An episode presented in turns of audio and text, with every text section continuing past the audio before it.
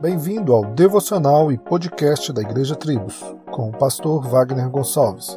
Visite o nosso site www.igrejatribos.com.br.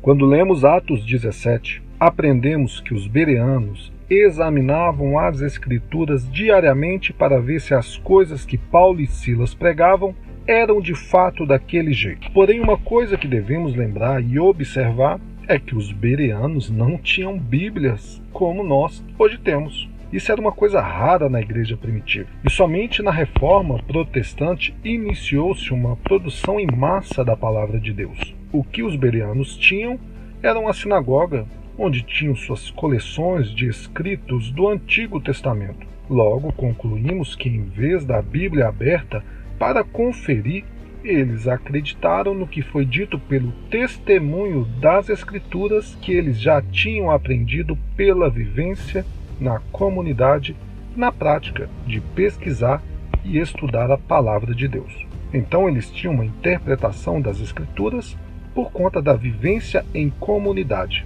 Daí a importância da comunhão dos santos desde os tempos bíblicos. O teólogo pós-reforma Francisco Júnior faz uma distinção entre o propósito principal das Escrituras e seu propósito instrumental. Seu propósito principal é a revelação de Deus como Pai, Filho e Espírito Santo. Seu propósito instrumental é a glória de Deus na Igreja por meio da sabedoria da verdadeira justiça, o enfraquecimento de nossos vícios pecaminosos e ser trazido à plena estatura de Cristo, que constitui o bem presente e o futuro da Igreja.